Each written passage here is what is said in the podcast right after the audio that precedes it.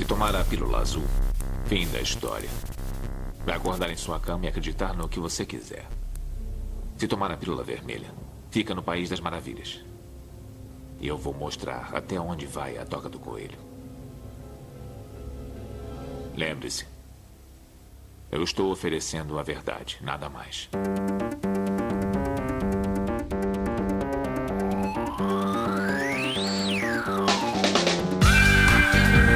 Magicando. Presta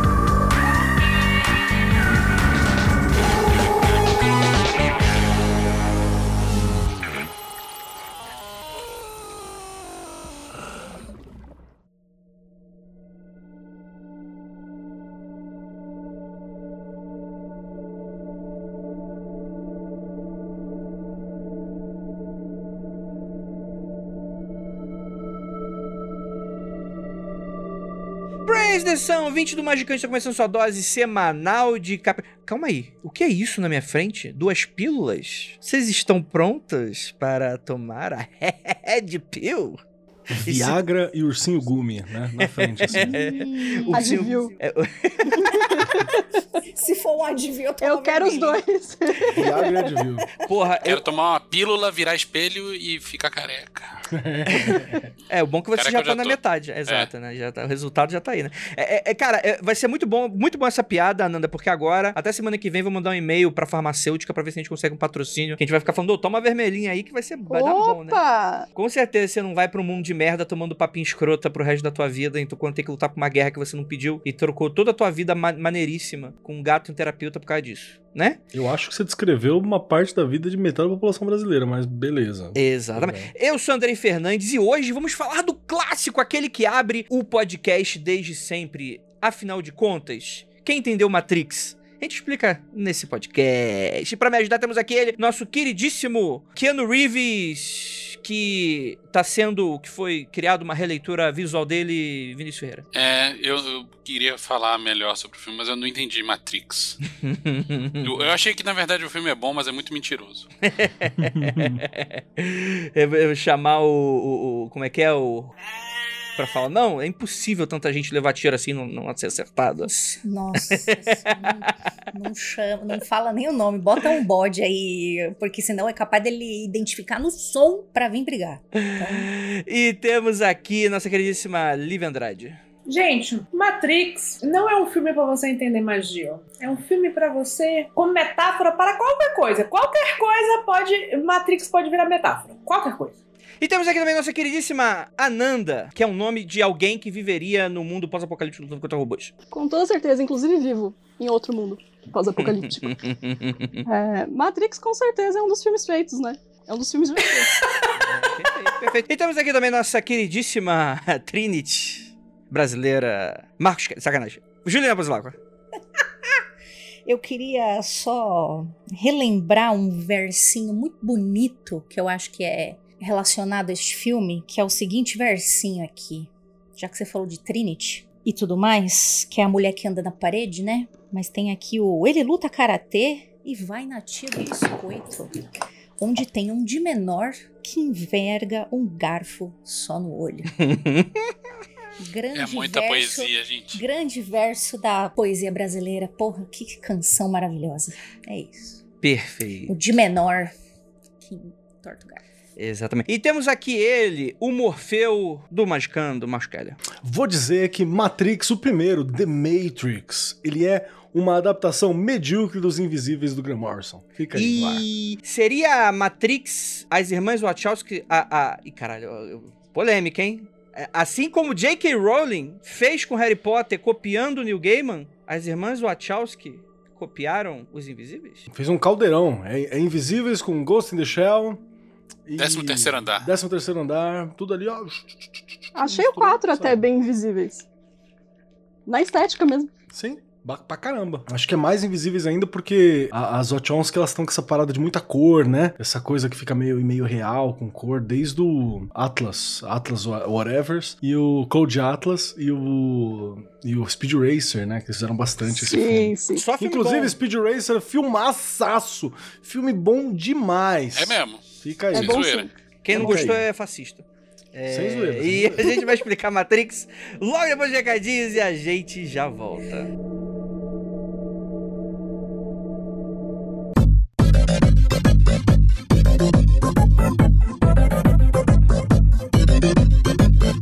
Chegamos aqui agora na área de recadinhos do Magicando para mais um episódio que ficou incrível. E nessa primeira parte, cara, eu tô muito feliz com o resultado desse podcast. Cara, a gente riu, se divertiu, se esbaldou. Eu tive a oportunidade de ver de novo os filmes. Cara, foi muito maneiro. E a gente faz um convite para você também, né? Se participar dessa festa. Essa semana a gente vai falar sobre o primeiro Matrix e na semana que vem nós vamos falar sobre o restante do que ficou na conversa, mais o Matrix 4, né? Tão difamado, odiado, salve, salve, né? E a gente faz o impensável. A gente tá aqui, rapaz. Eu não vou nem dar spoiler do que a gente achou sobre Matrix 4, mas, mas, mas vocês não perdem por esperar. Então, gostaria apenas de dar recadinhos básicos, só pra ser bem rapidinho, pra você já escutar esse papo que ficou muito maneiro, que é o seguinte, muito obrigado por você que está aí dando audiência pra esse podcast, que, mano, que é é feito por pessoas que acreditam. E eu tenho certeza que é escutado por pessoas que também acreditam. Então é isso. Se você também quer acreditar um pouquinho mais, se tiver como e quiser, naturalmente, você pode ir lá no apoia.se barra magicando. Lembrando que magicando é com CK e você vai ter a oportunidade de ouvir, né, em primeira mão, a maioria dos episódios antes dele irem ao ar. Isso mesmo. Sem edição, ali na cara dura, nas piadas mais infames que são cortadas, que eu peço pro Pajota cortar. e de todas as aí maneiríssimas. Cara, então, com mínimo de 5 reais, você já ajuda a gente pra caramba. É um cafezinho. Sabe aquele cafezinho que você desce na padoca? Então, você não precisa comprar todo dia. Só um por mês já ajuda a gente pra caramba. Então é isso. Bora pro episódio que eu tenho certeza que vocês vão tomar a pílula vermelha. Não, não tô falando de você não, é Elon Musk nem Ivanka Trump. Eu tô falando de você que é ouvinte do magicando e que escolhe sempre tomar pílula vermelha, hein? Diga não a pílula vermelha ANCAP. Aqui é pílula vermelha esotérica. E bora pra esse episódio. Ficou maravilhoso.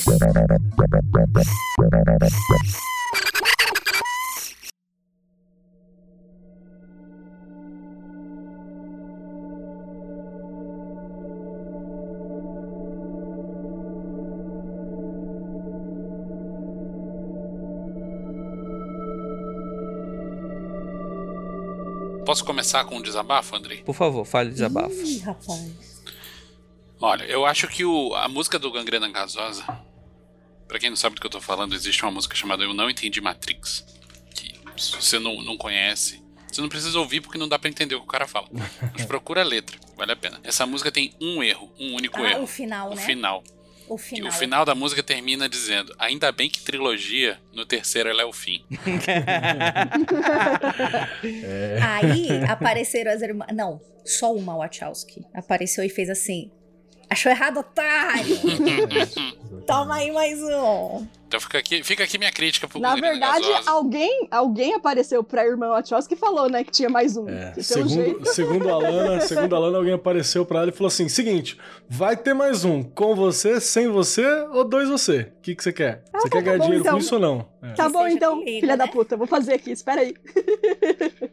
Exatamente. E assim, pra quem não sabe, tá dando mole, desde que saiu o trailer de Matrix 4, no ano passado, final do ano passado, a gente tá ensaiando gravar sobre Matrix, que, poxa, a gente fala tanto sobre gnosticismo, sobre Black Iron Prison, sobre tantas... A gente tá sempre citando Matrix em várias pautas nossas. A introdução do Magicana do Matrix. Exatamente. Mas sabe o que, que é, Andrei, também? Que é que que falar de Matrix é um saco, tá ligado? Vou falar, porra, de coração. Chato pra caralho, não tem mais nada pra falar dessa parada que alguém já não falou em algum lugar. Tem tratado acadêmico, tem tratado no acadêmico, tem vídeo no YouTube, sua tia sabe o que é Matrix. Essa porra era um big deal em 99, quando foi lançado. Em 2001, quando chegou aqui. Quem te assistiu duas, três vezes e não entendeu nada. Hoje qualquer pessoa tem essa discussão. Bateu o olho, você entende o primeiro filme, porque é uma discussão que ele trouxe já e que já tá dado. Então a gente tá aqui revirando um cadáver putrefado, fedorento, que já foi um ser vivo muito bonito. Talvez eu tenha pegado pesado, desculpa. Kelly, isso é verdade pra trilogia Matrix. O problema é que a gente tá com um sarrafo tão enterrado no chão que tem gente que não entendeu o 4. Que susto, né? Você começou a falar tão enterrado no eu, hein? É, tô enterrado e eu entendi quatro. Eu falei, o que, que tá enterrado em quem de quatro? Tipo, já. a minha mente apagou o meio, tá ligado?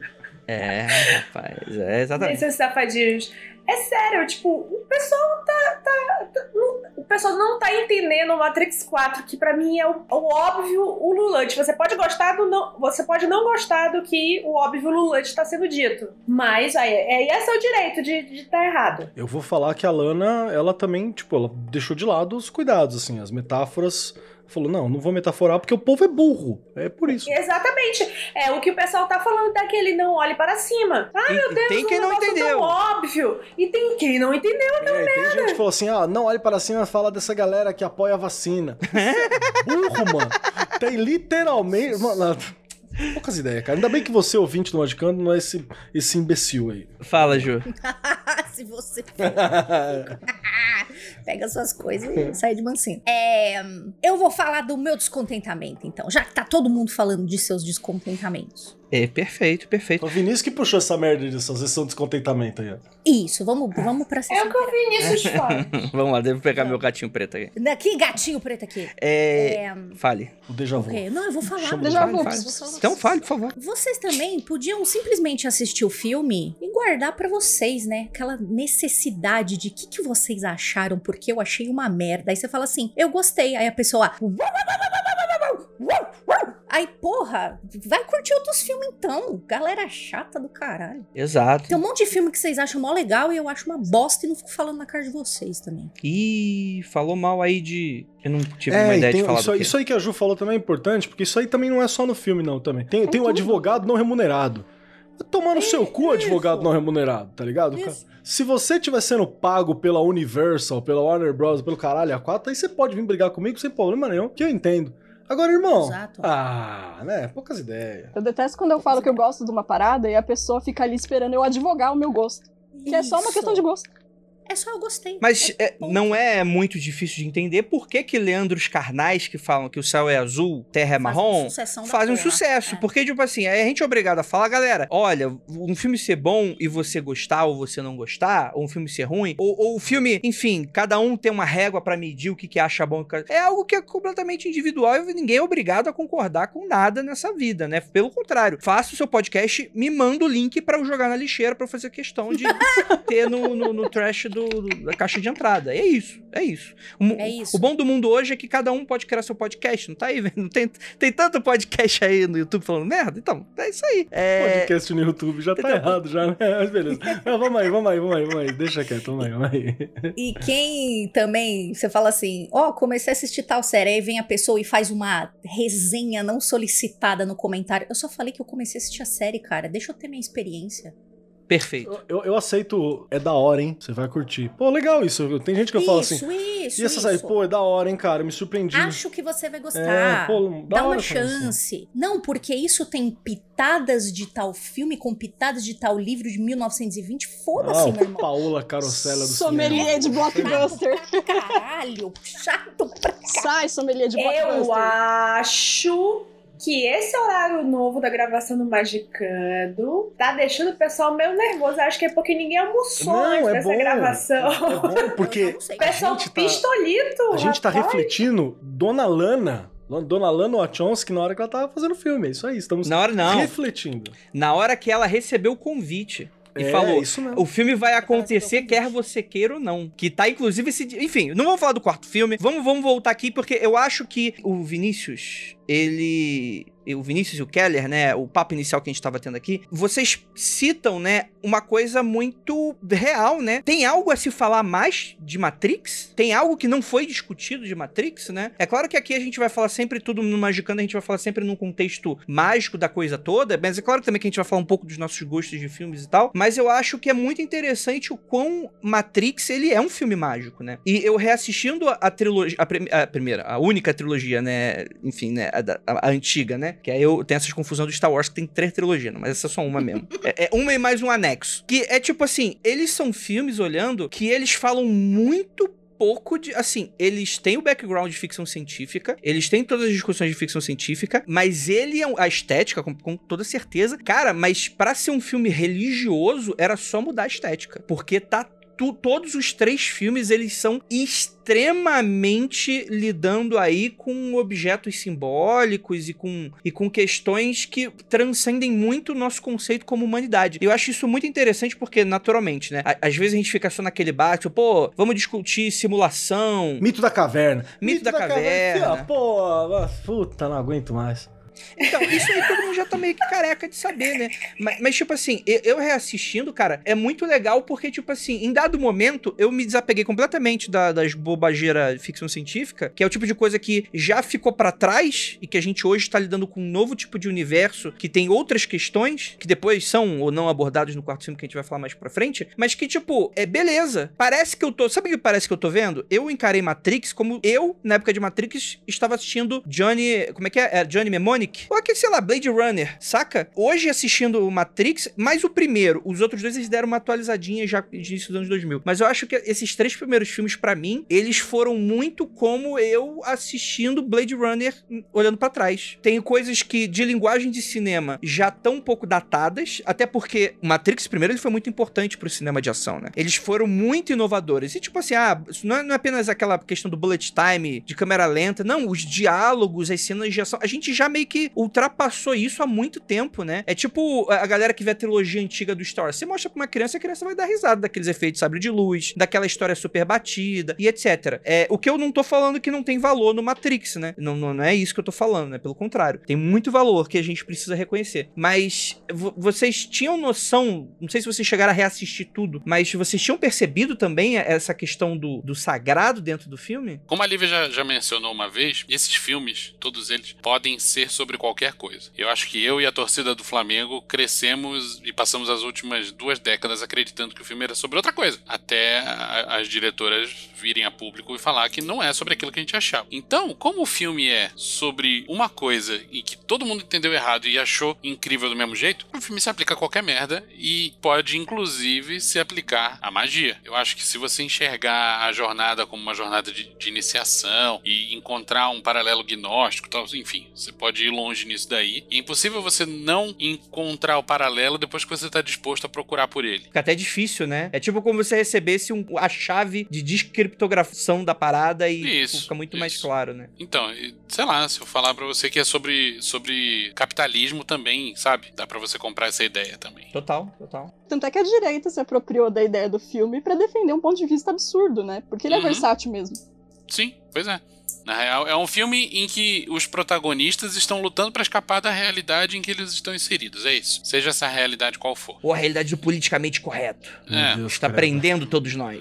E insira, insira sua realidade aqui. Mas o Venâncio puxou uma coisa que eu vou repetir isso quando a gente for falar no filme 4 também, mas que já vou deixar claro assim, que é uma parada que eu senti falta, foi porque a gente teve o filme 1 inteiro pra ver o despertar e o desenvolvimento do Sr. Anderson. E eu senti falta disso acontecendo com uma outra personagem no, no, no filme 4. Foi uma das paradas que eu senti falta. Foi rushado, assim, foi corrido, saca? Mas ainda já deixo claro logo de cara que eu achei o filme 4 bacana e vamos deixar pra falar do 4, né? Depois. Total, perfeito, né? Ma- Mas, isso, que, isso que também que, o- que o Vinícius tá falando também é muito relevante. Porque assim, eu tava tendo essa discussão da era quando a gente tava assistindo o 4, que é, o Matrix chega até hoje, meio, pra mim, foi uma experiência, às vezes, até um pouco brega em alguns momentos, de tão jornadinha do herói ele é, né? Ele faz e, atu- e atualiza um pouco o que George Lucas fez 30 anos atrás, quando para pra analisar. Essa coisa do tipo assim, você ter a- a jornada de um herói solar que vai ter um despertar de uma realidade e etc. E eu acho que é por isso que talvez os outros dois filmes, né, que a gente vai falar deles um pouquinho mais pra frente, é, falhem um pouco, falhem de falhar, né, em cair nas graças do pessoal, principalmente porque eu acho que a gente como humanidade, a gente não tá muito aberto a enxergar depois do e todos foram felizes para sempre. Que é o meu problema, por exemplo, que teve com o filme 2 dessa nova trilogia do Star Wars. De você chegar pro Luke Skywalker, que foi o cara que todos os fãs esperavam, que ele ia ser o cara fodão, que transcendeu a força e se tornou o maior mestre de todos os tempos e voltou com a escola Jedi, e você encarar que, na verdade, ele teve muitos problemas em ser agora, na- nessa nova jornada, de mestre dele. É, de que não é falhou. porque ele encerrou a primeira jornada que ele vai ser ultimate próximas jornadas, né? Então, tipo assim. Isso é, o princípio de Hilbert, inclusive. né?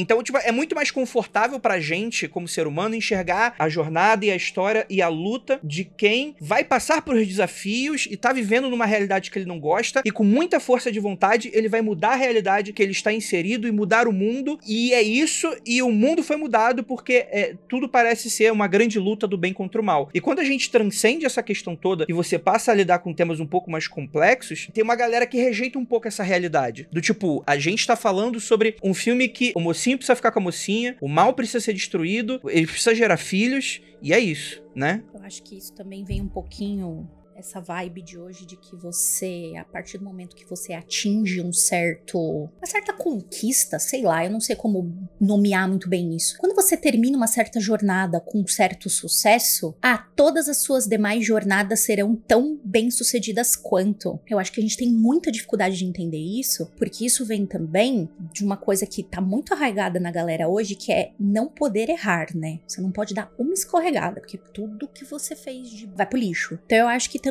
tem esse lance. E é muito bom você ver que uma pessoa, depois de ter tido uma puta jornada, entrou numa próxima e, ih, rapaz, talvez não seja, eu não seja tão bom aqui, hein? Preciso estudar tudo de novo. Porque é isso, né? Você Não é porque você é bem sucedido em uma das suas jornadas da tua vida que você necessariamente vai. A gente espera, né? Que a gente repita vários sucessos, mas não necessariamente é assim. Eu tenho uma teoria para corroborar com essa fala da, da Ju também, que tem muita coisa sobre essa questão de despertar, de sucesso, de, de desenvolvimento e tal, que é chupinhado de várias é, mitologias e religiões do, do Oriente em geral, né? Que é sempre esse negócio da iluminação, do I e tal. E a gente não sabe o que fazer com coisa cíclica, você entendeu? O, o Ocidente, no geral, não sabe fazer coisa cíclica. O Oriente tá desde sempre dizendo grande iluminação, depois sei lá, carregar água, cortar lenha, tá ligado? Tem a, a, a, velha história de que o cara tava meditando, o objetivo da meditação era só você meditar. Aí o cara tava meditando, de repente ele chamou outro e falou: tô vendo Buda aqui na minha frente, ele tá brilhando. Aí o mestre fala assim: bacana, ignora ele que daqui a pouco ele vai embora. O objetivo é meditar só.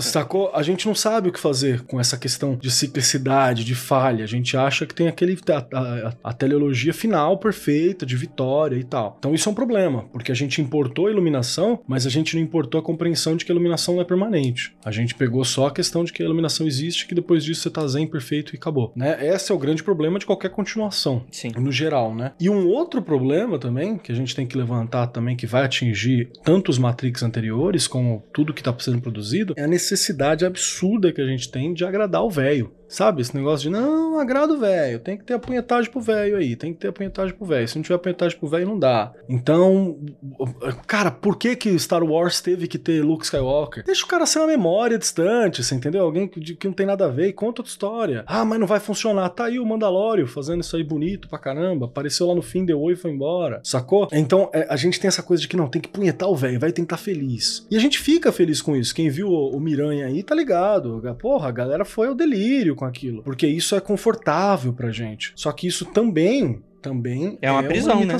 É. Isso também é uma prisão, né? E isso é interessante que eu vou abordar falar um pouquinho mais, mas voltando um pouco pra gente falar do primeiro, eu gosto muito desse aspecto dele de reformular algo e fazer. Porque quando a gente fala do primeiro filme, cara, todo mundo aqui é mais ou menos da minha idade. Eu era um pouquinho.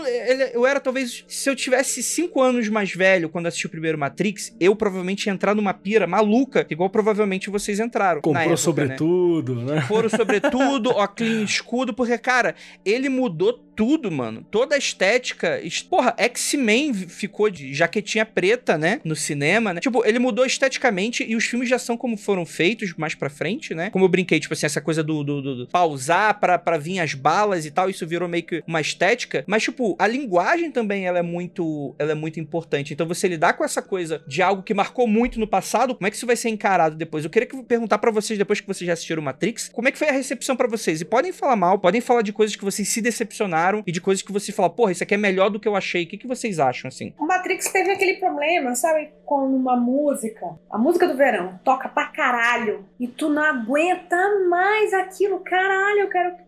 Não aguento mais ouvir isso, eu não quero mais ver isso em lugar nenhum. Cara, teve bullet time em novela, da Globo, teve bullet time em tudo que é lugar, teve desenho animado zoando bullet time, teve não sei o quê. Aí quando passou pro segundo, agora vendo em retrospecto, eu acho que não foi coisa das irmãs, Wachowski. É, deve ter sido do, do estúdio mesmo. Quando passou pro segundo e pro terceiro filme, me pareceu que eles estavam muito mais presos no, na ideia da estética bullet time, da estética é, retrofuturista apocalíptica e o segundo e o terceiro não teve tanto da, como vou dizer, da filosofia do primeiro. Mas assim, foi uma febre tão grande que deu ranço. Em determinado momento deu ranço, cara. Não, não, pra onde você olhava, você tinha isso. Era legal? Era legal enquanto ainda era só o primeiro. Com o segundo com o terceiro, deu efeito a música do verão, cara. Não, não queria mais, não dava mais para saber. E como,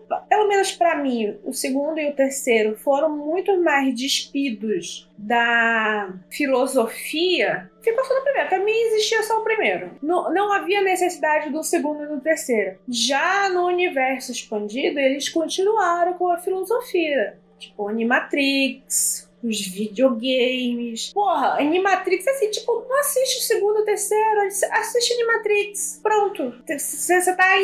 Te importa mais a filosofia da coisa, a ideia, o arif, a construção de mundo. Assiste Animatrix. Então, assim, assistir de novo o Matrix não era um problema. Ele é datado em relação a efeitos e tal, a conversas. É, é filho dos anos 90, tá? Só 99, né? Bem finalzinho. É, tipo assim, pra ser mais 90 do que aquilo, só se colocaram. colocasse aquele. Qual é aquele desenho da Marvel que não gosta de pé? Rob Liefeld. Rob Liefeld. Só, só se colocasse o Liefeld pra fazer as roupas dele, só isso. Colocar Aí os bolsos, ser... né? Uma, uma... É. Aquelas calças de paraquedista cheio de bolso, né? Eu ia falar é, assim, calça... não, só faltava ter aquela capa do, do Spawn, né? Mas tem, né? A capa do Neil fica fazendo tem, esse efeito. Tem, Até a trilha tem. do filme, né? O 1 tava muito mais drumming bass e, e todos os sons estavam bombando em pista na década de... No... Não, é tipo clima clubber anos 90, né? E você Exato. vê como a trilha do filme vai ficando mais épica conforme vai passando. Mas como diz o Gangrena Gasosa, o terceiro não tem a música do Rage Against the Machine. que também é uma grande falha. Até a estética, né? Eu acho que ele trouxe muita coisa inovadora mas ele também era um reflexo da estética que estava no mundo todo em todas as artes naquela época. Você pega um clipe do Jamiroquai, Virtual Insanity, que é da mesma época, acho que é de 96, se eu não me engano. Scrubs do TLC, toda aquela estética navezinha, futurista, tava todo mundo nessa brisa do da virada do milênio, né? Hum, total, total. Bug do milênio. Até o clipe da Jennifer Lopes, meus amores, tem essa estética. Não é só as pessoas alternativas, não. Até a galera do, do supra Meu pop. Amigo. A TLC é super pop. Né? Meu amigo, teve um clipe do Michael Jackson com a irmã dele lá. A Janet. É com a Janet, que era. É Scream, né? Sei lá. Era ruim. Vai arrumar não inimigo aqui falando mal de Michael Jackson. Esse clipe é ruim. Não, não posso dizer nada a respeito da música, porque eu nem me lembro qual é a música. Cara, eu é, esteticamente eu gosto muito do primeiro. Eu adoro aquele início, porque me lembrou muito quando eu, eu assisti pela primeira vez, eu não assisti no cinema, eu assisti quando ele estreou no SBT, que tipo, ah, tinha o lance do, dos filmes da Warner, passava só no SBT nessa época, né? Aí passava, acho que Senhor dos Anéis, que não era da Warner, mas enfim, passavam os filmes, os filmes da DC na época passavam no, no SBT e tal, cara. E eu lembro muito desse iníciozinho, que é talvez uma das, a parte mais icônica do filme, né? Que transcendeu muito, além do, do Bullet Time, é a escolha escolha da pílula com o Morfeu ali sentado na cadeirinha, né, mano? Eu acho essa parte muito legal porque ela é uma cena extremamente maneira, mas pro Neil ela é uma cena extremamente desconfortável. Eu acho isso muito maneiro porque eu acho que isso reflete muito a situação da escolha que é dada para ele na época. Eu, é, tipo assim, você nascer. Cara, eu acho isso tão genial, esse conceito de você ter que nascer de novo para sair da Matrix, né? Tipo, que é o momento mais traumático da tua vida, né? De você tá, você tá saindo daquela coisa quentinha, confortável do útero materno e você tá sendo expelido, né? E é uma, e é uma é cena muito desconfortável Desde o momento em que você tem aquela coisa do espelho. Cara, que usa essa cena é muito genial. Que ele vai lá, ele toca o espelho, só que ele não entra no espelho, que isso aí é, é uma referência, inclusive, da Alice através do espelho. Mas ele não entra no espelho, o espelho entra dentro dele, né? E aí já come... e, e, e, ele dá aquele grito digitalizado, né? Que tá, tá escutando no finalzinho da abertura. O besouro na barriga, né? É, que se alguém, se alguém é. ouvir até agora não sabe que aquele barulho é o barulho do modem, né? É, exato. na internet, né? A não sabe o que é isso, velho. Não faz a mínima eu, ideia. Eu vou fazer só um parênteses muito pequenininho o jeito que o Keller falou, expelido igual cocô, me lembrou daquela cena maravilhosa do Stallone, cobra. Você é um cocô ser. Aquela dublagem é top, desculpa, mas não precisava falar. Não, mas isso aí falou é- e na mesma. é, foi maravilhoso. Eu só permito parênteses e interrupções pra fazer de coisas tão maravilhosas quanto essa, Ju. Perfeitamente. É isso aí. Mas, cara, pra mim foi muito traumático porque eu devia ter uns 11 anos na época. E, mano, é, de- é, é- é uma estética muito pesada, né? Aquela coisa das máquinas e tal. E, naturalmente, não entendi porra nenhuma do que o filme tava falando, né? E também já começa a apresentar os primeiros furos de roteiro do filme, porque não faz nenhum sentido esse universo em que as máquinas utilizam agentes de pilha, sendo que existe energia térmica existe no centro. sentido nenhum nisso. sentido, nenhum sentido. Tipo, Então, dá um. O 4 dá uma remendada nisso, tá ligado, né? Ele dá uma remendada. Ele tem algumas pessoas que as interações específicas entre elas pode gerar uma forma específica de energia maior. Sim. Não. Que é Tecnobubble, né? É, Não, é, Star uma Wars desculpa, falando, né? Star Trek falando, ah, isso aí é energia quântica, cinética, sinestésica. Não, po- não planeta. pode ser isso, Keller, porque no primeiro, quando o Morpheus está explicando pro Neo por que, que eles usam galera de bateria, ele fala que o corpo gera tantos kilojoules, não sei o quê. Mas aí. Não, ele não fala nada disso. e, Tipo, é, não, tô dizendo que é um remendo que foi feito não, depois. é um remendo né? que era melhor fingir que. Exato. Não tudo tinha certo que lógica nenhuma também, é, não tinha lógica nenhuma também ao longo da história as pessoas usarem outras pessoas como escravas, né? No entanto, usaram porque elas eram ruins mesmo. É, Eu acho tava que deve ser a mesma lógica da, da inteligência artificial. Vamos usar as pessoas de pilha porque nós é ruim. E é isso aí. Exato, né? Exato. André, você disse que não entendeu Matrix aos 11 anos?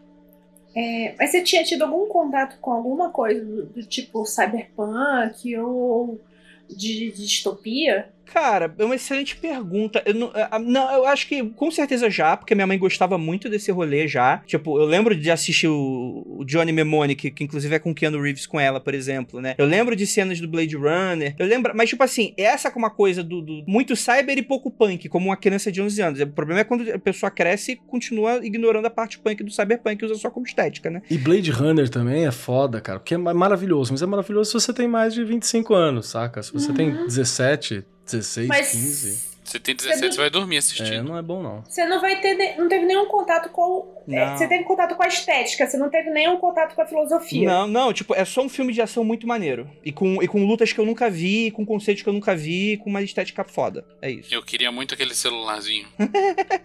Mais do que jaqueta e óculos escuros, eu queria aquele celularzinho. É uma tampinha Faz- só que tem no celular, um é uma tampinha que bate. É. Aquele celular lá só foi feito na Austrália. É, É faz bizarro. assim, desce pra tampinha. É porque é um porque a gente tá falando aqui de Matrix, mas pra quem não sabe, é Matrix, The Matrix, que tem gente que não sabe. Eu tava dando aula ontem e eu falei, gente, porque Star, Star Wars. Aí a sala.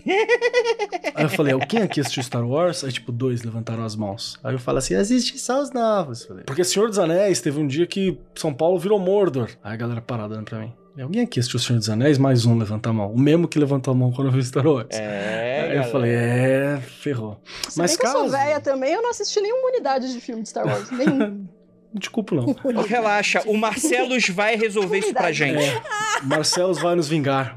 Marcelo já botou ela pra jogar o Nintendo É, Switch. ca- ca- é assim que karma funciona. É assim que karma funciona. 3DS tá aqui em casa. Ele esqueceu, esqueceu aqui em casa. Esqueceu com a fita e a bateria, né? Carregada. O Nintendista esqueceu o Nintendo na Jamais. casa.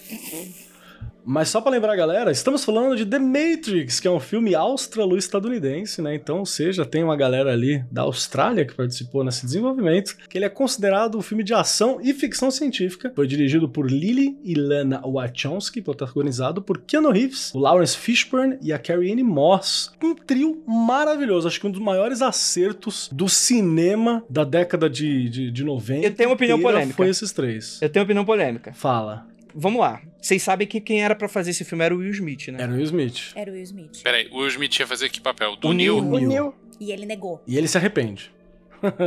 Não, É, e ele negou pra arrependeria fazer também, as loucas aventuras do James West. O que é melhor ainda. Que pariu, é verdade. Eu já eu vi ele falando isso. Eu já vi ele comentando isso. Ele Ele se disse: arrepende. Deixei de fazer Matrix pra fazer aquele filme ruim pra Dedéu. Colorido, hein? E, cara, apesar de eu, de eu não conseguir enxergar o Neil como o outro, senão o Keanu Reeves, eu admito que eu, eu sou muito curioso pra ver como ficaria uma versão com o Smith. É, Porque o Smith, na época, interpretando ele- mesmo, né? Porque o Keanu É. Reeves também tem essa limitaçãozinha, né? Ele, ele é, É, um bom ator. Só é não um fala bom isso ator, perto da Ira, com, com ela a poucos metros de Então, distância. mas nós sim, amamos concordo. ele, mas dizer que ele, tipo, é um ator de método, né? Que chora e pula. Não, calma aí, calma aí, calma aí. Uou, pode continuar. É, ele é um ator blasé, escola blasé de atuação, né? Ah, Que é- eu acho que o Keanu Reeves, ele é o Keanu Reeves em todos os filmes, assim. Eu tenho essa dificuldade O que de... não é exatamente um problema, né? Porque eu gosto do Keanu. O Keanu Reeves é uma pessoa maravilhosa, né? É, breathtaking, Eu, breathtaking. eu acho que só tinha um jeito de melhorar esse cast. Hum. É se tirasse o Keanu Reeves e botasse o Nicolas Cage. É, Caralho, vamos ignorar o. Vinícius e continuar nossa conversa. É agora que a gente corre. A Jota, Sabe corta como? aqui. Eu tô sentindo que eu tô sofrendo um ataque de Nicolas Cage fobia. Imagina o Nicolas Cage de Agente Smith, que a gente Eu falou sou aqui do- Nicolas- Porra! eu sou- Caralho, Keller. Eu ia chamar o Sigourney Weaver, não. É o, o, o Hugo Weaving. Ele tá super canastra, né? Então Ele imagina tá. o Nicolas Cage. Com aquela careta, coisa né? meio, eu sou uma máquina, mas eu vivo muito no mundo dos humanos e não aguento mais Seu você. cheiro.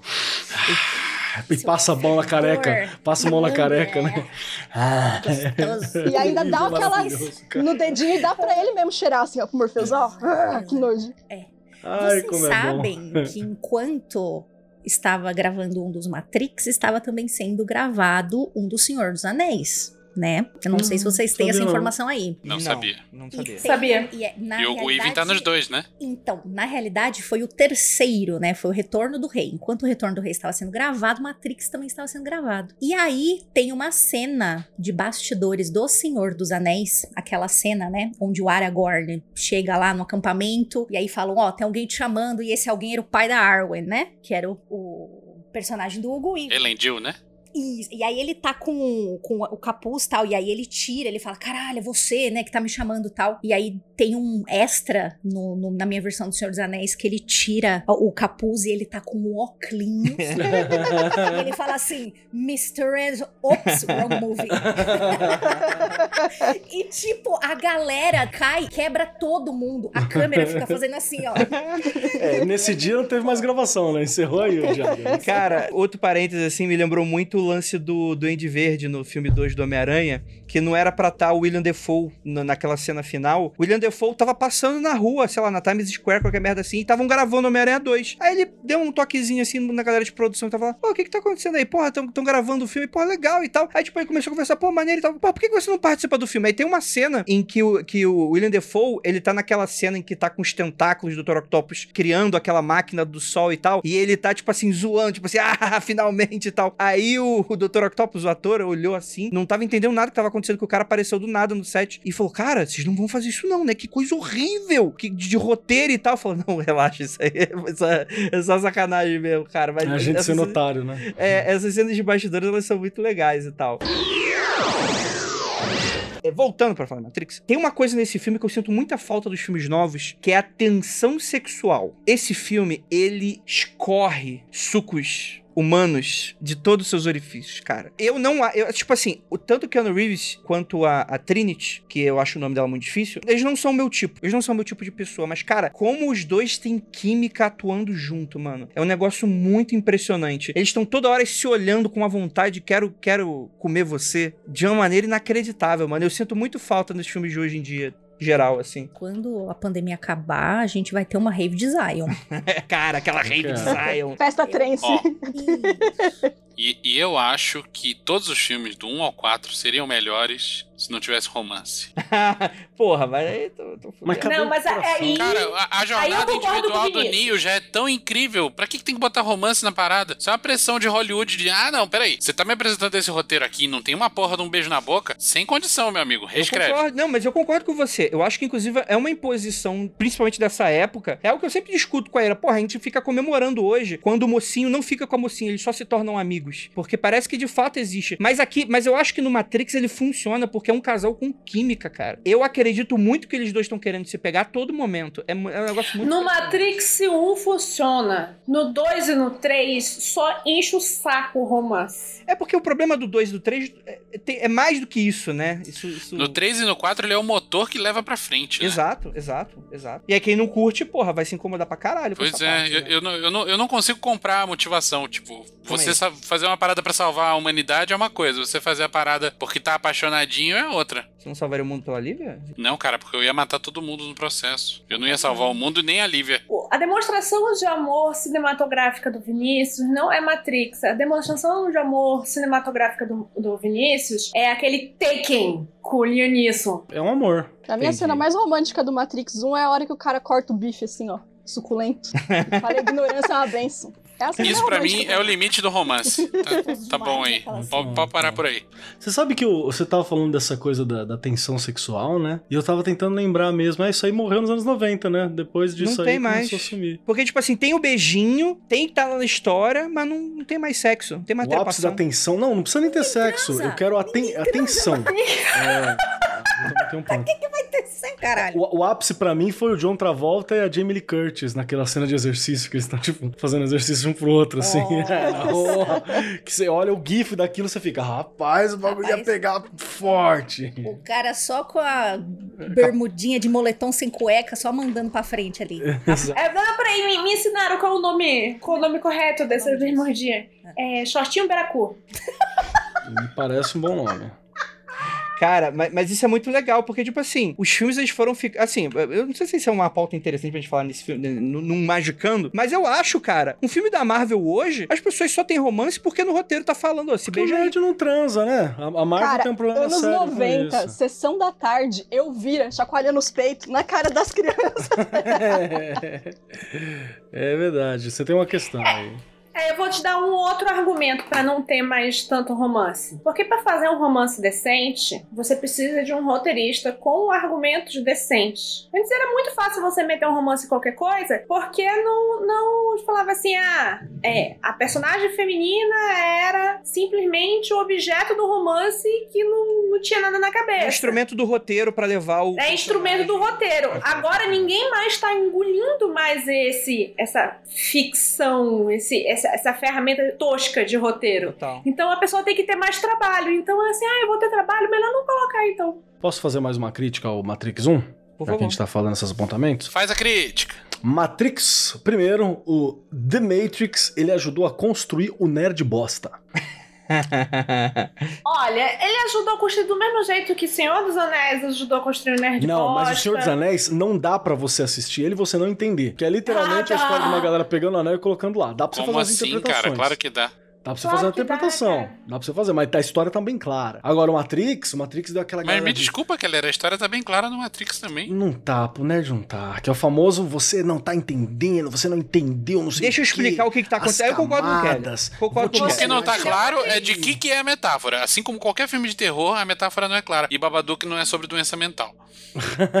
Entendeu? Então, mas ajudou a criar o nerd bosta. Acho que é um componente importante. Inclusive, Ajudou. Dona, Dona Lana, Dona Lana tá ligada disso aí. E ela passou os, os- os próximos 20 anos xingando quem falava merda no Twitter sobre Matrix, assim, quem interpretava o bagulho. Não, os últimos, é, os últimos 20 anos, os primeiros 40 minutos do filme 4, inclusive, né? Ela Exato. passou xingando o, o nerd. Trabalho. Cara, os primeiros. A gente não vai falar do 4 ainda, ok? Não vou ficar calado. Mano, Vamos, vamos, em eu, breve, em breve. eu, por breve. exemplo, tenho a capacidade de abstração de uma pedra, né? Eu assisti Matrix e pra mim era só aquilo lá mesmo. Zero, não, não imaginei nada. Que, que era, tipo, ai, caverna do, Platão, voando. BBB. É um cara ali batendo no- nos bichos, a máquina contra as pessoas, e é isso aí. Bom filme. Mas não deixa de ser também, né? É que, tipo assim, as referências do. E, e- e a gente tem que parar um pouco com essa ditadura de ter que também enxergar tudo. Às vezes é só um filme bonitinho e acabou. É um, é um filme também bacana. Não tem problema interpretar assim. Ninguém é mais inteligente por estar enxergando mais do que. do que. Às vezes enxerga até mais do que tem no filme. Nossa, o que mais tem? O que mais... Não esquece que Às todo, vezes enxerga mais até do que o, o próprio criador. todo Enem, Colocou. todo Enem tem aquela, aquela provinha que cita alguém, que a galera pega aquela questão e dá pro cara que construiu a música, construiu o texto e o cara erra, tá ligado? A questão Sim. dele mesmo. Todo, Que eu acho, eu acho bacana o isso. exercício, mas tem uma loucura, tipo assim, porra, Tolkien, na verdade, o anel era uma analogia pra bomba atômica. Eu perguntava pro Tolkien, não, mano. Não, que Primeira você tá falando? Guerra, não é possível. É tipo, o que, que, que você tá falando? Né? Então, tipo assim, tem umas forçadas de barra também, né? Mas é claro que, porra, é- ele é um filme que ele dá pra você se aprofundar de fato muito, né? E é legal quando você faz isso. O problema é ficar essa porra, tipo assim, porra, você não entendeu, você não tem as mesmas referências, a mesma bagagem que a minha, então você é burro, né? Você não faz parte do meu clubinho, né? Isso é meio pau no cu também. Eu acho que o Kelly tá certo em apontar Matrix, é, é, não como uma causa, né? Mas como, tipo assim, um, um alvo muito importante. Um Desse cenário. de nerd bosta. Total, total, total. É como diz meu pai, moleque, mais ou menos 15, 17 anos, só tem bosta na cabeça. Muita bosta junta, fermenta e sempre dá. Só piora. Vamos lá então. É, a gente tem um programador em um lugar muito bosta, na- eh, trabalhando na IBM, né? Ou, ou algum derivado dele, na Microsoft, né? Hoje seria o Facebook, como inclusive é mostrado no filme, né? Seria uma parada. A gente troca as baias do filme 1 por, né? Por, tipo assim, aquela coisa meio bonitinha. Pô, tem uma geladeira de cerveja, uma sinuquinha e tal, mas é a mesma merda, né? Mas é, é interessante que você tem essa coisa bem anos 90 do cara ali no cubículo dele. E ele, na verdade, é um hacker por trás da sua pegada aí de desenvolvedor sério e uma firma séria. Ele é um hacker no submundo, né? O que me lembra muito esses, esses RPGs aí de cyberpunk, né? Que, que porra, é, é maneiríssimo quando tu vê, né? Essa coisa que da pessoa tem dois, tem dois empregos, né? Tem duas funções aí, né? E eu queria muito ver o que, que o Neo era antes dele ser chamado pela Trinity, né? A ideia é que eles identificam, é, você tem essa realidade em que o mundo em que a gente vive é uma grande simulação, é afinal de contas a Matrix. O que me lembra muito, inclusive, o marketing do filme. O que é a Matrix? Você vai entender finalmente o que é a Matrix, você está inserido na Matrix. E aí ele é chamado porque, na verdade, os seres humanos estão acoplados nessa simulação e o mundo real é um mundo merda, onde as pessoas comem, comem é, cocôzinho mole para sobreviver e lutam contra máquinas que escravizaram as pessoas porque os seres humanos, em um ato desesperado de cortar a energia das máquinas, joga bombas atômicas e criam uma espécie de inverno nuclear para evitar que elas se carreguem. Então, o- as máquinas desenvolvem um método de se recarregarem utilizando os seres humanos em grandes fazendas. E eles estão adormecidos e sonham nessa simulação. E, em teoria, é explicado durante o filme que o ser, o ser humano ele precisa dessa simulação para ele se manter vivo. Não basta ele ficar apenas ali em coma, ele precisa estar sonhando, ele precisa dessa realidade, precisa viver, né? E não basta ser, inclusive nos próximos filmes fala, não pode ser uma realidade perfeita. Tem que ser uma realidade de imperfeição, né? Você falou assim que você gostaria de saber um pouquinho mais da vida pregressa, né, do Neil, do Mr. Anderson. Uhum. É, a gente não pode esquecer que muito provavelmente tanto o Morpheus quanto a Trinity, enfim, é, viram capacidades, viram coisas nessa pessoa, porque ele, mesmo estando dentro de um sistema, mesmo vivendo dentro de um sistema e não sabendo disso, ele é uma pessoa que está a todo momento querendo quebrar as regras desse sistema. Ele vende. Ah, isso vai falar muito da nossa idade, né? Ele vende CDs, disquetes, para as pessoas hackearem várias coisas. Ele faz esse trabalho, ele tira dinheiro de uma conta e bota na outra. Ele, Sim. ele, ele dá acesso a sites que as pessoas não teriam. Então, assim, ele já é meio que um, um Robin Hood dentro de um sistema que ele nem sabe que existe. E ele procura o Morpheus, né? Que é o terrorista procurado da, da internet. Ele procura o Morpheus, né? Exato. Então, ele tem esse interesse, ele é movido por isso, por quebrar regras desse sistema que ele tá, porque ele também não tá contente. Ele só não sabe que fora disso existe uma outra coisa. E sem ser um grande conhecedor do lore, além dos filmes, porque eu, sei lá, se, se algum dia fizeram um livro com uma história extra, eu não li, eu não li o quadrinho, não, não joguei o jogo. É, eu tenho, tenho na minha cabeça que tanto Morpheus quanto a Trinity também eram hackers antes de despertarem dentro do, do lance da matriz ali. Na primeira conversa que eles têm, inclusive, é, lembra que o, o Neil ele fala: Você é o, Tr- o Trinity? Aí ela fala Uhum, assim: É, isso. muita gente confunde. Então, sim, é, eles são. Eles tão- eles estavam tudo por ali. Se eles não estavam ali diretamente, eles estavam orbitando esse tipo de. Então só quem acordou são os rapazes do TI, é isso? Por isso que os nerds gostam desse No- filme, mano. Porque os, os programador bunda mole, eles são os heróis. Dão saltos irados e Mas sabem é atirar. que esse é o grande lance de quebrar regras naquele período que a gente tá falando. Sim, total. Dos anos 90, começo de 2000. Tem outras situações que, que as pessoas acordam e não necessariamente tem nada a ver com tecnologia, mas é visto em Animatrix. Boa. Tipo do atleta, né? Tipo, do do atleta. atleta, tipo o do. Do outro moleque, tem o boy Cara, molequinho. Aquele atleta é o Usain Bolt. Ele é o Usain Bolt. Antes do Usain Bolt existir.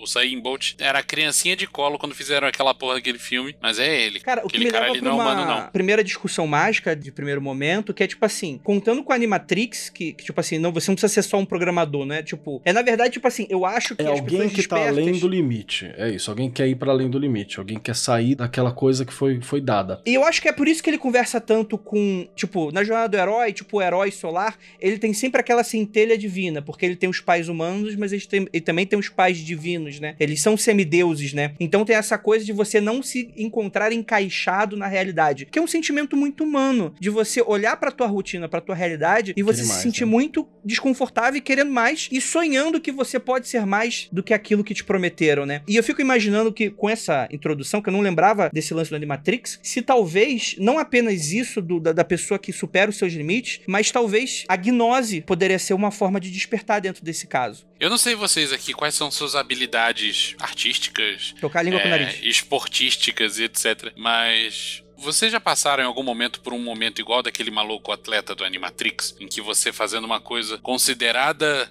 humana e normal, você chegou a tocar na sua consciência no limite daquilo e falar: caralho, isso aqui eu consigo transpor o que é real fazendo isso.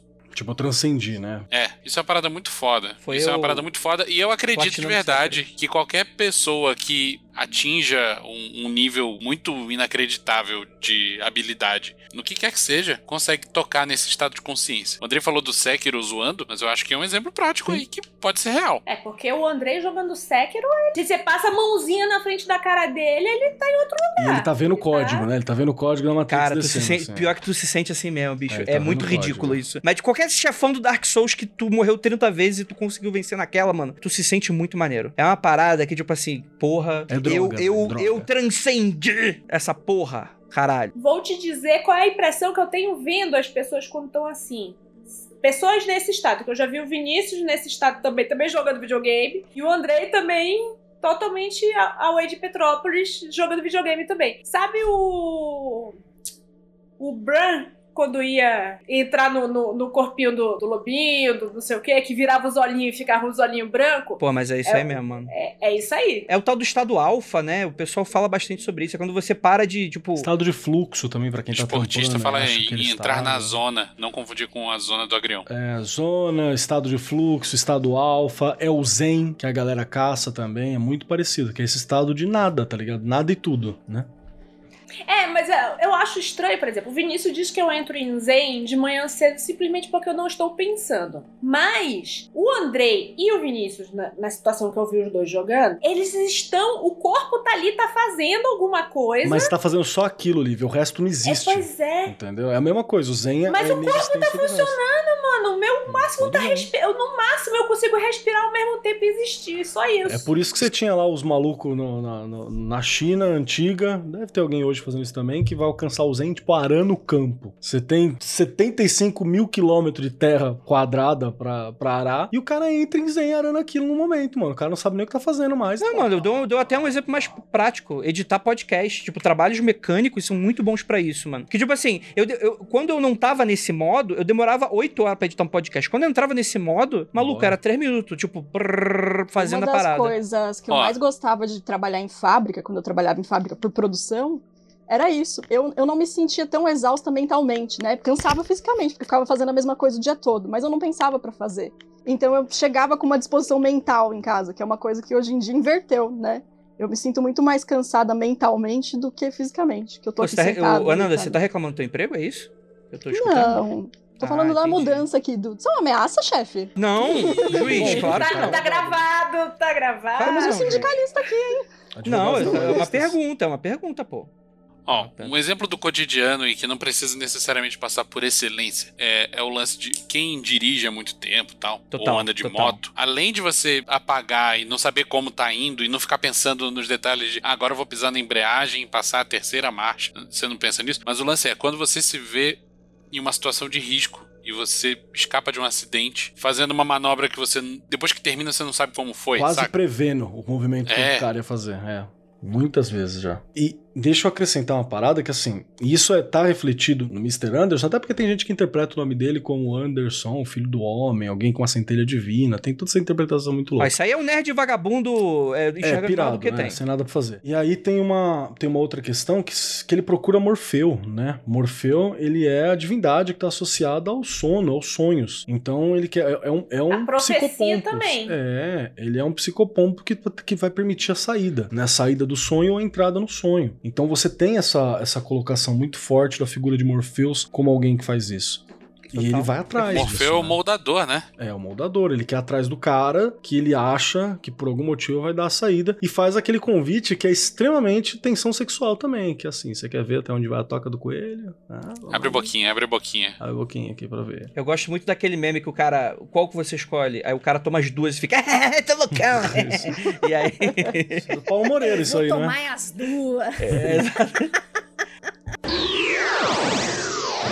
Mas, cara, é, voltando um pouquinho desse esse estado de gnose, eu acho que o filme todo é isso, né? São de pessoas que estão trancanfiadas dentro da prisão de ferro negro, só que em algum momento eles conseguem transcender aquilo de alguma maneira, que tem muito a ver também com as barreiras mentais, né? E quando, de fato, o, o Neo sai da Matrix e depois volta para fazer aquele treinamento, que é basicamente você se livrar das suas... Como é que, como é, que é o nome mesmo? É, Se você já livrar- se libertou. Crença limita. Limitadora, né? É, você tem que, você tem que ter uma reeducação pra você manter por mais tempo o estado de iluminação. Essa é a parada ali que ele tá tentando fazer, né? Porque tem uma outra questão também que isso vai ligar com o 4 depois, que a Lívia lembrou muito bem e o, e o Venâncio lembrou muito bem também, que é o caso do corredor que tem no, no, no Animatrix, tem o corredor e tem o garoto, né? Eu acho que, eu tinha visto aqui, o corredor chama World Record e o garoto é o Kid Story, o que faz todo sentido. Que são duas pessoas que começam a se libertar da Matrix por seus próprios esforços, né? O menino consegue sair pela lenda do que é o, o, o Neo, né? Também é uma sombra do que o Neo é, ele consegue sair sozinho, sem, sem precisar da cópia da ajuda que o Neo precisou.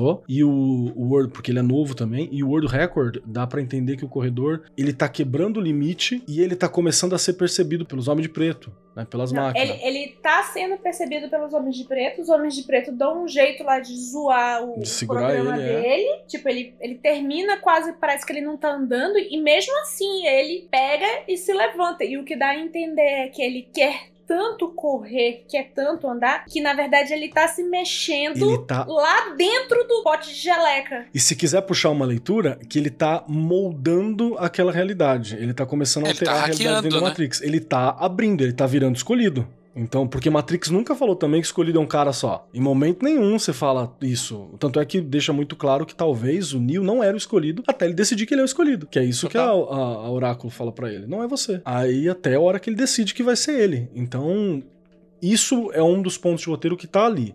Não quer dizer que vai ter um escolhido só.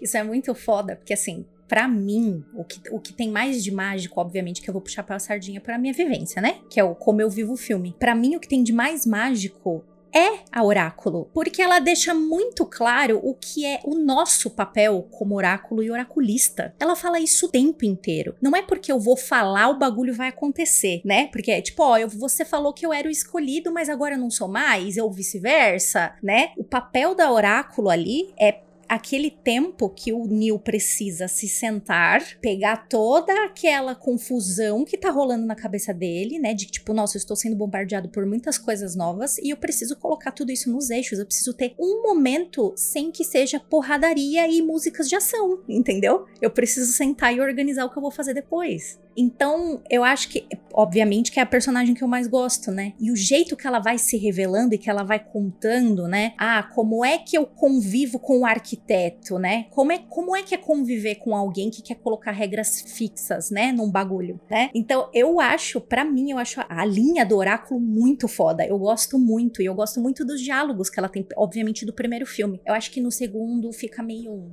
É que isso também são questões que não são novas, né? Exato. É que, é que a- sabe o que que aconteceu no segundo? A Oráculo era pra ter um, um pedaço maior. Só que como a atriz morreu, eles decidiram dividir o personagem que era a Oráculo entre a Oráculo e o arquiteto. Tipo, não era pra. Pelo que eu li, não era pro Neil encontrar o arquiteto naquela parte. Era pra encontrar o oráculo de novo naquela parte. Só que como a personagem morreu e eles achavam que não dava pra carregar, a outra, a, a atriz nova carregar o mesmo peso e tal, eles dividiram entre oráculo e arquiteto. complementar nisso que a Ju tava falando, né? Acho que a Oráculo é uma das minhas personagens preferidas também. E Morpheus fala pro Neil no elevador, quando eles estão subindo para ver o Oráculo, né? Que o Neil fica perguntando, ele tá cheio de dúvidas, mas o que, que vai acontecer? O que, que ela fala? Não sei o quê. E acho que o Morpheus fala para ele que ela fala o que você precisa ouvir, né? Nenhum momento foi dito que ela vai ser determinista. E, e também é um oráculo complexo, ela, ela é um programa, né? Ela não é um oráculo de sim de não. Tem muito. Eu tinha um amigo, a Nana me lembrou falando isso. Eu tenho um amigo que ele ficou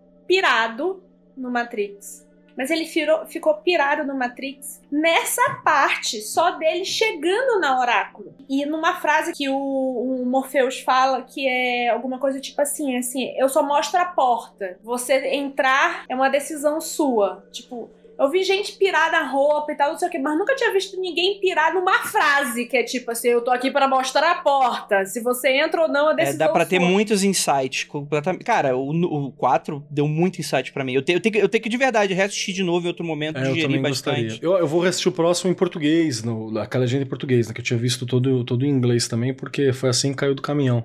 Né? Não, A foi gente assim que, em Foi assim que eu assisti legalmente aqui na minha TV. Só, É. só para acrescentar uma questão do oráculo também, que é uma coisa que a Ju falou que eu acho que é sempre importante relembrar, né? Que a oráculo, ela é uma contramão, na verdade. Porque tem coisa ali que é costurado, né? Tem coisa que você pegou de um lugar, você pegou de outro, você costurou, e algumas batem, algum fica estranho. Que apesar do Neil ter toda essa cara de escolhido, Muitas vezes, a oráculo ela veio para mostrar que a gente não é escolhido, a gente não é, nós não somos, nós estamos. Nós então, estamos é, exato, isso é muito bom, exato. tá ligado? Isso é que é puta do caralho, assim. Então ele tava escolhido num determinado momento e aí ele quer manter a posição de escolhido. E volto a dizer que eu adorei, no 4 que a gente vai falar agora, que ele não necessariamente tá escolhido, né? Ele tá mais, né? Deu, deu, um- deu, um- deu uma, uma baixada, uma nerfadinha ali. Então isso também é uma coisa muito legal, né? Que a gente pode tirar do primeiro e conversar com, com o último aí. E eu acho isso mais legal ainda se tu parar pra pensar que isso foi feito em língua inglesa. Língua inglesa, eles não, eles têm mais dificuldade É. ainda de separar To ser be de or not to estar. be, é.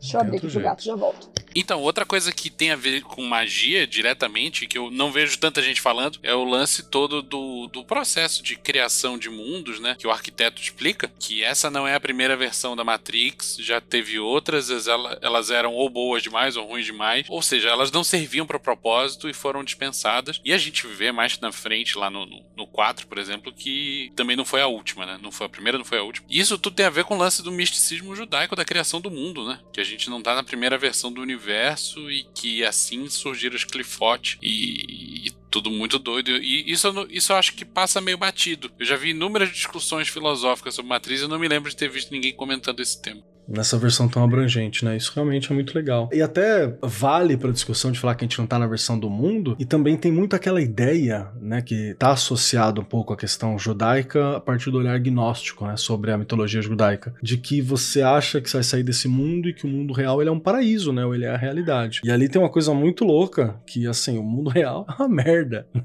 Na hora que você sai da Matrix, Acho que você tinha até uma frase de, de propaganda do filme que era Bem-vindo ao deserto do real, não É, era isso? bem-vindo ao deserto do real, que era uma merda, né? Comer papinha de bagulho branco lá e ficar tocando punheta virtual pra mulher de vermelho, Fugido de robô. fugindo de robô e desejando o bife do, do, do maluco lá, né? Do Cypher. Cypher, né? Acho que é o nome dele. É Cypher. Opa. É.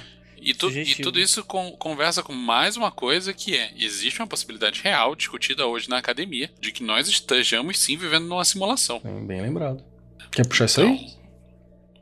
Não, acho que. é que é um não- tema muito Não entendo complexo, o suficiente sobre é. esse tema. Mas o fato é, eu já li algumas coisas sobre e não é viagem considerar essa possibilidade. E que existe um cálculo que se faz, que cada tempo que se passa, cada segundo que se passa, que essa simulação não é desligada, aumenta exponencialmente ela ser desligada no próximo segundo. Então, eu queria muito que vocês ouvintes dormissem, lembrando que alguém pode puxar essa tomada a qualquer momento. Isso deixa de ser um sofrimento e uma ansiedade e se torna uma esperança, né? Em alguns momentos. É, e, e al- Tem meteoro. e algumas correntes dizem que, inclusive, é mais provável que nós estejamos numa simulação do que não estejamos. Você tem essas contagens. E vamos. Ah, aí meu aí a grande questão fica sendo o seguinte: se nós estamos numa simulação, né, isso é uma hipótese, tá, gente? Eu não tô dizendo que estamos. Se nós estivermos numa simulação e a experiência que nós temos agora é experienciada por alguém, o que acontece com, com esse alguém na hora que puxarem a tomada e ligarem uma nova simulação? Será que isso não é exatamente o que o Matrix está falando? De termos pessoas, consciências, enfim, que experimentam uma simulação e quando ela desliga ou, ou muda, enfim, é, passa a ser uma nova experiência. Peraí, eu, eu, eu acho que eu não entendi. Por favor, por favor, peraí. Olha só, tem uma pessoinha boiando na piscina de geleca. Na hora que desliga a Matrix e liga a versão 2.0, a pessoinha continua lá, só que ela vai esquecer tudo que ela sonhou na 1.0 e vai passar a, eu vou chamar de sonhar, a 2.0, entendeu? Isso pode acontecer com a gente também. O Andrei tá falando que a cada segundo que passa, a probabilidade da- dessa simulação em que a gente vive ser desligada aumenta exponencialmente. Vamos fazer o upgrade da Idade Média, aí tamo aqui. Se logar você de novo, Lívia, e você não vai ser a Lívia, você vai ser. A, qual que é a essência que vai pra outra? E vai zerar Não, de mas, é, é, com licença. Vinícius, não se lembra quando eu te disse que de vez em quando tu tem a sensação de que, ih, você acha que eu atravessei algum portal e fui Opa. bater numa dimensão paralela? Isso acontece com alguma frequência comigo. É essa a sensação que dá? Não sei. Nunca. Mas é essa a sensação que dá, cara. Você fica muito doido, é essa a sensação de que. Tipo, ok, Mas próximo. eu, assim, eu estou convencido, e isso eu acho que pode ser papo pra outro magicando, que eu já troquei de realidade pelo menos umas duas vezes. Cara, tipo, eu tenho de passar sensação- em lugares onde você passa todo santo dia e Tá do diferente. nada aparece uma porra de um prédio colorido, chamativo, que você nunca tinha visto ali. E você fala, caralho, de onde surgiu esse prédio? E a pessoa que tá do seu lado fala, esse prédio sempre esteve aqui. Duas E coisas o que já contrário, né? Já aconteceu o contrário com vocês? De você passar num lugar que não tem nada e você fala, mas não tinha um bar aqui, assim, assado? E todo mundo olha pra você. Sim. Já Não. rolou. Duas coisas que rola comigo bastante já, que aconteceu assim. Uma foi que rola com frequência, eu acho que eu morri numa outra realidade eu pulei pra essa daqui, tá ligado? Foi no momento de, de morte, assim. Já aconteceu algumas vezes. Eu acho que ficou no canto e pulou pra cá. E a outra recente desse caso que o Vinícius e a, e a Nana estão falando foi quando a gente fez aquele, aquele bagulho lá com, com o ZT, que apareceu um uma cor nova na carta que eu tava utilizando do tarô que eu não tinha visto, você entendeu? Eu pe- peguei no tarô a vida inteira e nunca tinha reparado, reparado atenção naquela cor, naquela cor. E aí acabou que é uma cor que eu reparo e ela tá lá. E eu e tá lá. E eu fui no site pra dar uma olhada e no site tem a cor. Então eu nunca tinha visto, nunca tinha reparado, nunca tinha percebido. Me pareceu muito ressaltado aos olhos. Parabéns, bem-vindo à radiação de fundo da minha existência. Isso é terça-feira pra mim. Meus sentimentos. Invista em bitcoins, já que tudo é incerto assim.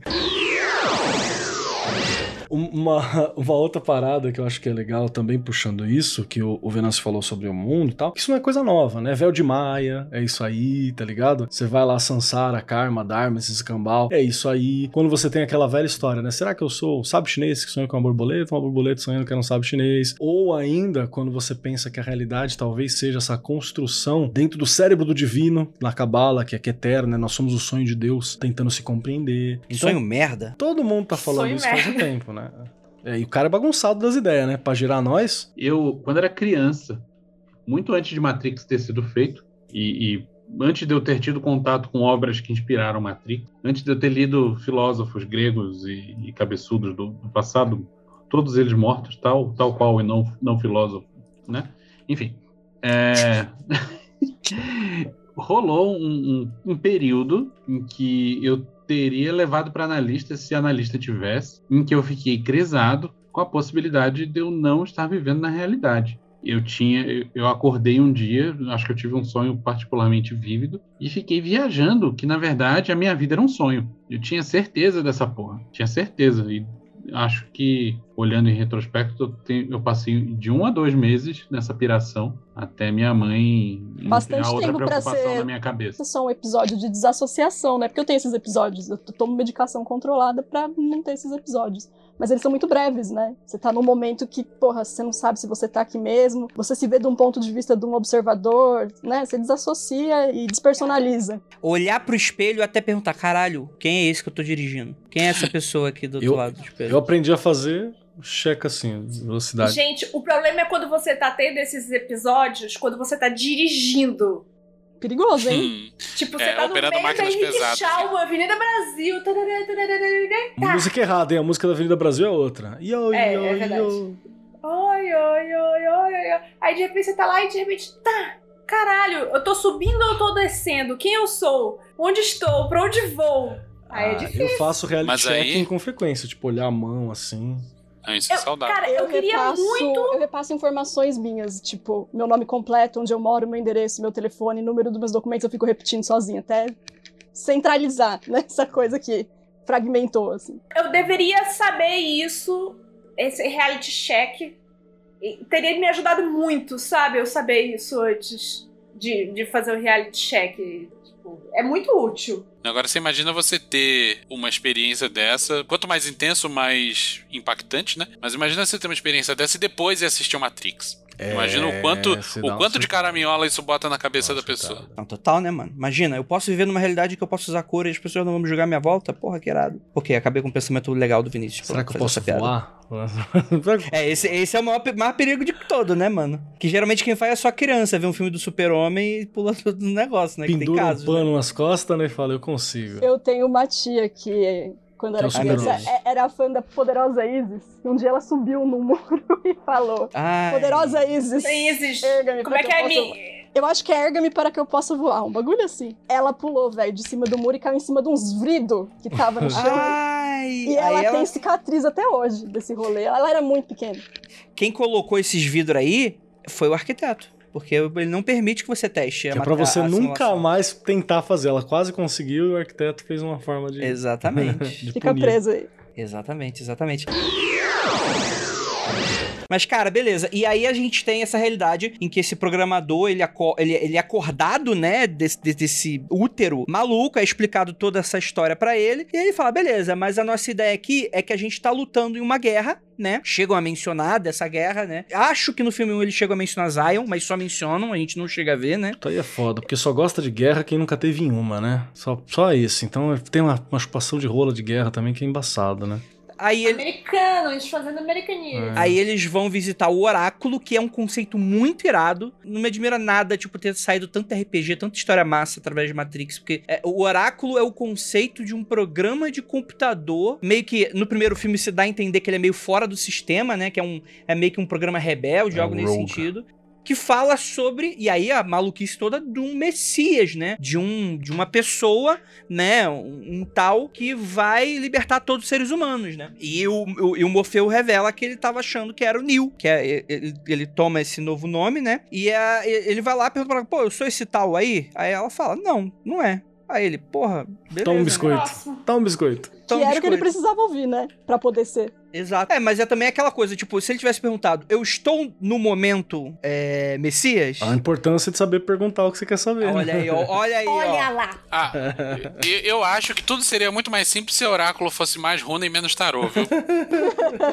Você tem razão, tem um ponto aí. Obrigada. Não, é, não, não seria Porque E coisa. é legal que ela, ela chega assim pra ele e fala assim: Deixa eu ver aqui se, se você é o Messias ou não. Aí faz que nem a avó checando ver se o menino tá gordinho. É. Pega assim, olha no olho dele, abre a boca. É, não, toma aqui esse biscoito. Mas ela já dá uma, uma fundida na máquina na hora que ele tá saindo, ou entrando, não lembro, e ela fala, né, o, tá- tem lá o conheço a ti mesmo, né, em cima da, da parede, aí ela manda o assim, não se preocupe com o vaso.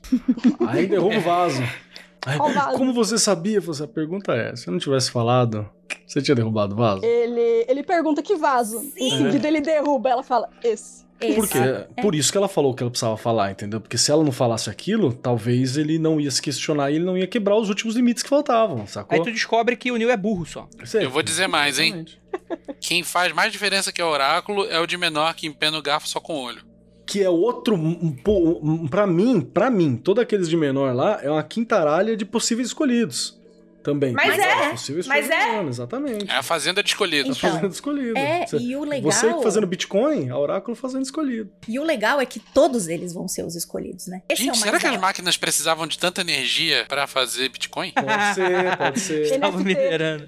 Peraí, você tá querendo de dizer a Matrix, É tudo a NFT. Matrix irá surgir de uma fazenda de Bitcoin. Não, eu tô te dizendo que daqui a pouquinho, tu- por trás de tudo aquilo tem um, um nerdola do NFT. Que daqui a pouquinho tem gente falando assim: ai, porque a minha placa de vídeo não tá conseguindo processar NFT o suficiente. Vamos usar um cérebro humano. Olha aí, o Matrix chegando, é, com a capacidade de processamento de um cérebro humano. Aí vai ter umas Acho que a cabeças Lana abertas, perdeu a oportunidade de. Matrix 4, hein? Acho que é? ela perdeu colocar uns macaquinhos feios pra, pra satirizar aí. Mas, cara, e aí a gente vai lidando muito com essa coisa. Qual é a difer- o- Como é que você encara o futuro, né? O futuro é destino, é algo que pode ser. Que é tipo, é aquela.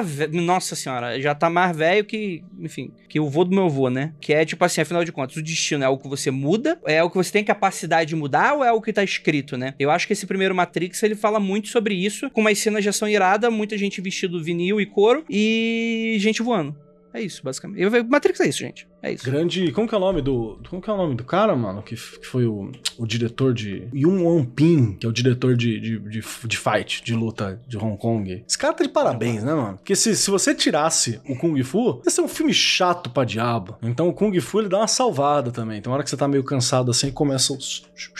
Fica legal. Exato, né? É Kung Fu estilo Hong Kong mesmo, com cordinha, né? Então, É, exatamente. Porque se não tivesse Kung Fu, ia ser Duna, tá ligado? Aí cansa um pouquinho. Qual é o problema de ser dona? Nenhum, eu adoro. Só não tem Kung Fu. Ah, não. Não, desculpa, Kung Fu, deixa eu ser- melhorar. Se não, se não tivesse os fiozinhos, Kung Fu seria Senhor dos Anéis. É, que também não tem luta, não tem nada. Mas tem É, música boa. No livro, não. No teu livro, tu abria a página e saía a música? Como é que funciona? Sim, cantada pelo Tom Bombadil, inclusive. Tocava o funk do anel. Igual aqueles cartãozinhos de Natal que tocava musiquinha insuportável, lembra? Você abria o cartão e começava a musiquinha Jingle Bells. Caralho, Missy Gandalf. verdade. MC Gandalf, mano. Caralho, bicho. O número 2 do Brasil. Tem que ser humilde, né, maluco? Ai, meu Deus. é. E aí, cara, é, é muito legal que você tem essa figura desse antagonista no filme. Tem- assim, existe o antagonista, o sistema. Existe o antagonista, as máquinas. Que existe o antagonista que Que é foi criado pelas máquinas, que é o tem rosto. E tem o rosto do sistema, né? Que é a polícia, né, gente? Então, se você é, é mago e aí louva a polícia, você tem que repensar muito essas coisas aí. Mas é que você tem a figura desses agentes, né? Que são agentes do sistema que estão lutando contra esses hackers, né? Que são aqueles são programas, né? Com aquela coisa bem homens de preto, né? Que são muito melhores em luta, em, em- porque eles são programas, afinal, né? Eles são feitos pra isso, não são seres humanos se adaptando. E aí a ideia é que eles estão sendo perseguidos, estão sempre com essa coisa de fugindo, e você tem aí o Sr. Smith, né? Que é o, o, o- o programa que começa. Já começa algo estranho, que é o, o programa que tem nome, né? Tu vê que se o teu programa de computador começa, pô, me chama aí de João, você tem que ver que tá errado, né? Você tem que ver que tem coisas acontecendo aí que talvez. Hello, Possam- Dave. Né, se Exato. começa o HAL 9000 a conversar com você ali, temos um problema. Videogame aí que é justamente isso. Agente Smith nunca foi um programa. Agente Smith é a autossabotagem do Neil. Só. É o Galvão Bueno do Nil, é isso? É o Galvão Bueno do Neil. Isso. Porra, excelente, hein? Eu acho que você pode levantar isso depois do momento em que o Neil entra nele e ele estoura. Ali ele vira só a sombra do Neil mesmo. Ele só vira alguma coisa Mas, o- mas conforme o Neil vai crescendo, o, Ele seu, vai crescendo o, junto. o Agente Smith vai crescendo. E no, no filme 4, sem spoiler, aparece o Agente Smith. E o Neil é Sem outra spoiler, pessoa e o toma Agente spoiler. Smith é outra pessoa. Ah, pô, todo mundo sabe, todo mundo viu o trailer. Exato. Gente, ó, é, eu acho que. Quantas, quantas, quantos minutos estamos gravando? Eu acho que se você veio ouvir um podcast sobre um filme, fique aí sabendo. Tem spoiler, né? Então. É, se você reclamar, eu vou ter que colocar o Leandro Carnal falando isso no início de cada podcast de filme, tá, gente? Alerta Então, eu tô imaginando que vocês são inteligentes. Ah, Neste filme, pretende-se falar deste filme. Então, se você não assistiu este filme, você saberá mais sobre o filme que não assistiu. Eu, eu acho a treta do Agente Smith com o Neil muito parecida com a treta Batman e Coringa Piada Mortal, sabe? De como eles vão des- descobrindo que, embora eles sejam antagonistas, eles precisam do outro, né? Pra manter aquela figura deles. É, e sem o agente Smith, é, ele não teria o despertar de. Total, né? Ele não teria o despertar. Né? E, e é isso que é interessante. Então, abraça seu inimigo. Se não tivesse ninguém correndo atrás dele na beirada do, do prédio da IBM, ele tinha ficado lá hackeando e vendendo CD pirata. Na berola. Exatamente. E, ah, mas tem outra coisa, assim, o, o agente Smith em si se transforma em mais do que ele é e algo que ele queria ser também, porque dá a entender que ele queria ser mais do que aquilo ali de ficar no, no chiqueirinho dos humanos, tomando polícia do chiqueirinho dos humanos, porque ele teve a interação com, com o Neil. Também, também. Então, é aí que eu digo, é aí que ele vira realmente o Galvão Bueno do Nilson, entendeu? Porque ele pega um Não, pouco mas é isso, que eu, é isso que eu tô querendo falar. Talvez ele não, não tenha virado apenas o Galvão Bueno do Neil. Ele tenha deixado de ser um NPC para virar um personagem jogador, porque ele teve essa interação com o Neil. Eu cons- Sim, só sim, tá sim, vendo sim. a história do ponto de vista do Neil. Uhum. Isso é, é Talmiel, gente. É Talmiel o rolê. Eita. Não discordo, não. Tal de Eu quem? discordo porque eu não entendi. Quem é Talmel? É, é uma ascensão à forma de divindade, só que em vez de você chegar em Keter, que é a unidade com Deus, você se torna uma duplicidade antagônica divina. Perfeito. A partir do 2, Eu né? acho- No 1. eu Um, acho- do dois. Partido realmente- 2, partido 2. Eu acho que eu concordo. Mas todo o rolê é o processo pra chegar em Talmiel. Talmiel é o, é o fim da caminhada iniciática. Então é isso, queridíssimo ouvinte. Por enquanto o episódio fica por aqui, falando sobre Matrix 1. Muito obrigado a todos os que acompanharam esta mesa maravilhosa de bate-papo. E por hoje é isto. Ósculo no seu bigode e praise the sun para todos vocês.